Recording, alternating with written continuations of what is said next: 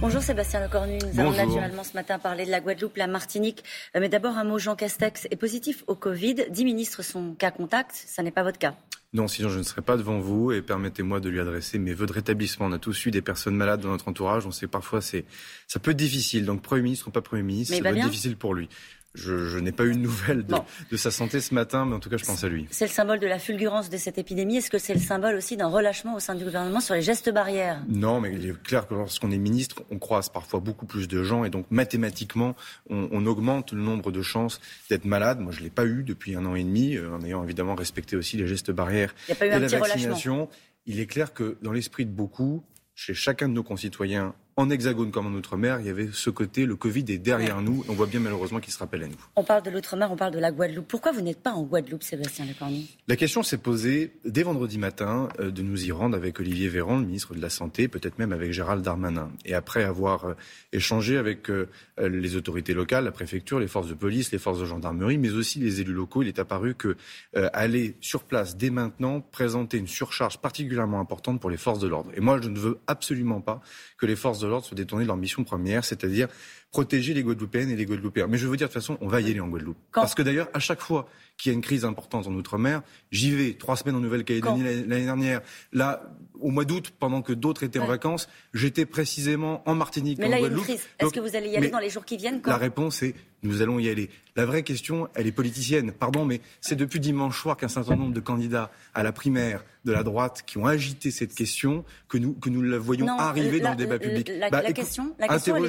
Interroger les, formations politiques, les élus locaux, les maires, les parlementaires j'ai encore vu hier soir avec le Premier ministre, ils ne demandent pas un déplacement du ministre. C'est terrible d'ailleurs qu'ils disent on ne veut pas du ministre, non? Non, parce que passe, je passe du temps avec eux jour et nuit au téléphone à consulter les organisations syndicales. Donc une fois de plus, moi je, je conteste euh, cette espèce de politique aérie spectacle dans lequel il faudrait aller s'agiter devant les caméras sur place. Nous irons. C'est parfois ce que font certains de vos confrères, eh bien, vous le savez moi, bien. Je ne, eh bien, moi, je ne fais pas de la politique comme ça. Je suis un homme de terrain, je suis un élu local. Les Outre-mer, j'y passe beaucoup de temps. Et évidemment que nous allons aller nous et rendre les populations, elles aussi, veulent vous veulent que vous les entendiez. veulent un retour à la sécurité, un retour à l'ordre public et veulent des réponses claires en matière sanitaire. je suis là pour vous Sébastien Lecornu, vous allez vous rendre sur place dans les prochains jours avant la fin de la semaine. La vraie question, elle est d'abord de fond. Pardon. D'accord, juste on, comme ça, on, clôt la polémique. Chaque nuit, malheureusement, il n'y a pas de polémique. Il y a des polémistes, mais il n'y a pas de polémique. D'accord.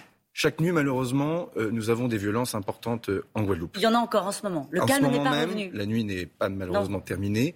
On n'a pas de violence urbaine au moment où je vous parle, mais malheureusement, ces dernières heures, nous avons eu des tirs contre des euh, policiers, notamment à Pointe-à-Pitre. Et on voit bien qu'on n'est pas sur une question sanitaire et sociale. On est sur des bandes, on est sur des voyous, on est sur des personnes qui sont malheureusement déjà défavorablement connues des services de police ou de la justice, qui se servent de cette crise euh, pour s'exprimer dans la violence. Et ça, pour le coup, la réponse du gouvernement, elle est implacable, elle est claire, elle est ferme. L'envoi du RAID et du GIGN est là aussi pour juguler ces personnes qui sont malheureusement armées. Pour 95 interpellations, une trentaine de premières réponses pénales euh, qui viennent d'être données par les tribunaux euh, de, de, Guadeloupe. Et donc la première mission du gouvernement, de l'autorité judiciaire, c'est de rétablir l'ordre.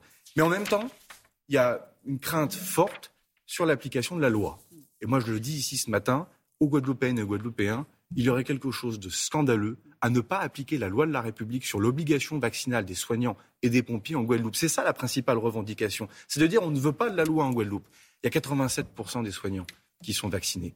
Il y a 43% des pompiers seulement qui sont vaccinés. Et donc ce que nous avons dit hier soir aux élus, c'est que la loi de la République pour la protection sanitaire des Guadeloupéens et des Guadeloupéens, elle s'appliquera. Néanmoins, l'autorité... parce qu'il faut quand même qu'à un moment donné, je vous pose des questions. Pas d'aménagement sur l'obligation vaccinale des soignants, c'est ce que vous nous dites. Le Premier ministre a annoncé néanmoins la création d'instances de dialogue avec les personnels soignants.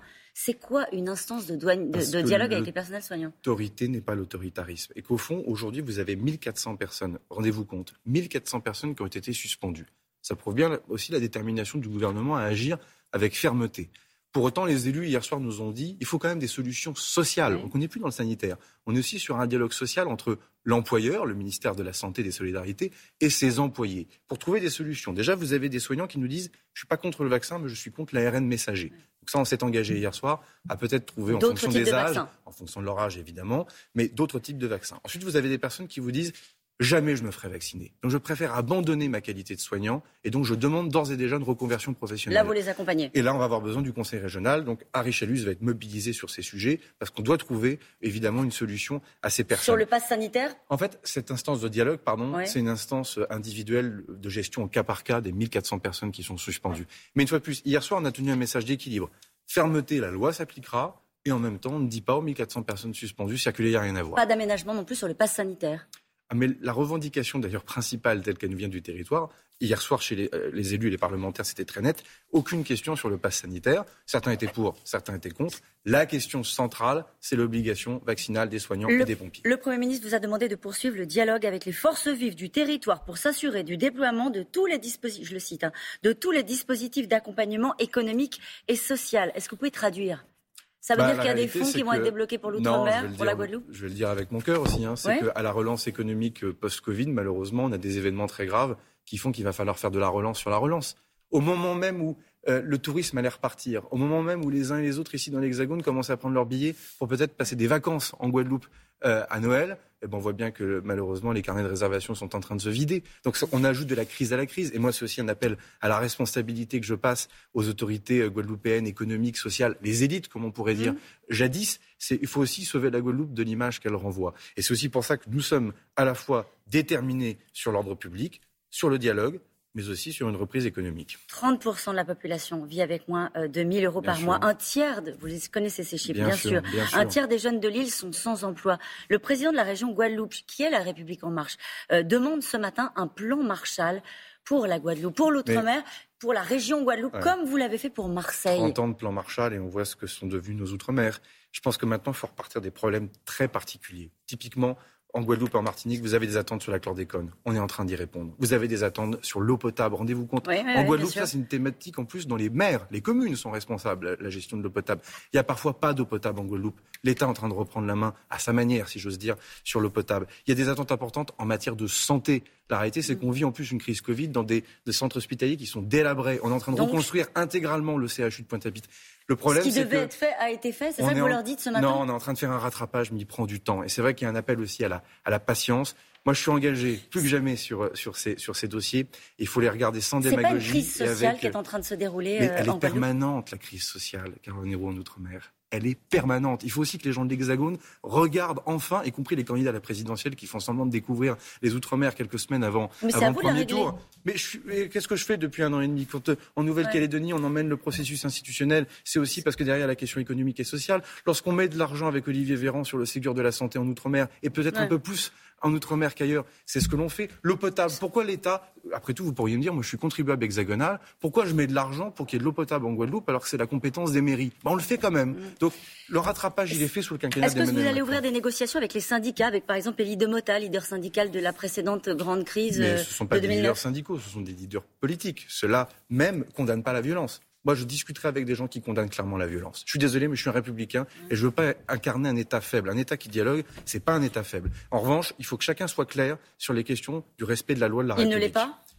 ah, je, trouve, moi, qu'il ne l'est pas. Ce sont des violences anti-françaises, anti-coloniales, anti-autorité. C'est ce que dit Victorin Lurel, un de vos prédécesseurs, socialiste. Oui, qui est un homme, pour le coup, très engagé dans d'État. Il fait bien la synthèse aussi de ce que certains agitateurs veulent voir monter dans le débat. Or, la vraie question centrale, c'est l'obligation vaccinale des soignants. Et d'ailleurs, j'entends pas nos oppositions qui nous tapent dessus expliquer leur position claire sur l'obligation vaccinale des soignants. Sébastien Lecornu, est-ce que vous craignez une contagion des colères sociales dans les Antilles? Mais non, et avec beaucoup de vigilance, parce que le, malaise, il est profond, il est, il est malheureusement ancien, et donc il faut y répondre avec beaucoup de force. Ça ne va pas se passer comme la crise de 2009 avec 45 jours de blocage. la crise de 2009 n'a rien à voir, pardon. C'est une grève générale qui passe par des voies syndicales, avec des entreprises et des services publics qui sont fermés parce que les gens exercent leur droit de grève. Vous l'avez vu le droit de grève là? La réalité, c'est qu'il y a du bazar aussi parce que la grève générale n'a pas démarré. Et donc euh, là aussi, il faut regarder euh, la situation aux Antilles pour ce qu'elle est aujourd'hui, sans la caricaturer et la renvoyer au passé. Et vous avez un autre dossier très chaud, la question du... J'ai beaucoup de dossiers oui, très chauds. Là en particulier, le référendum en Nouvelle-Calédonie. Vous avez décidé de maintenir ce référendum, ce sera le 12 décembre. Les indépendantistes souhaitent un report du scrutin en raison de la crise du Covid. Vous avez maintenu euh, ce, scrutin. Ils ont déjà affirmé qu'ils ne participeraient pas au vote. Est-ce que cela va entamer la légitimité de ce scrutin? Non, parce qu'en démocratie, comme le vote n'est pas obligatoire, le fait de ne pas participer au vote n'entache pas la sincérité du scrutin. En revanche, si on fait de la politique et pas du droit, il est clair qu'il faudra regarder les résultats des deux premières consultations, qui étaient malheureusement assez ricrac. Je dis malheureusement parce qu'elles montrent le clivage de la société calédonienne. Il faudra en tirer les conclusions, mais là aussi, je serai disponible pour le faire. Et j'irai en Nouvelle-Calédonie pour la quatrième fois, mais comme on va toujours en Outre-mer, donc là aussi, assez de ces polémiques parisiennes. Merci beaucoup, Sébastien Lecornu. Merci à vous.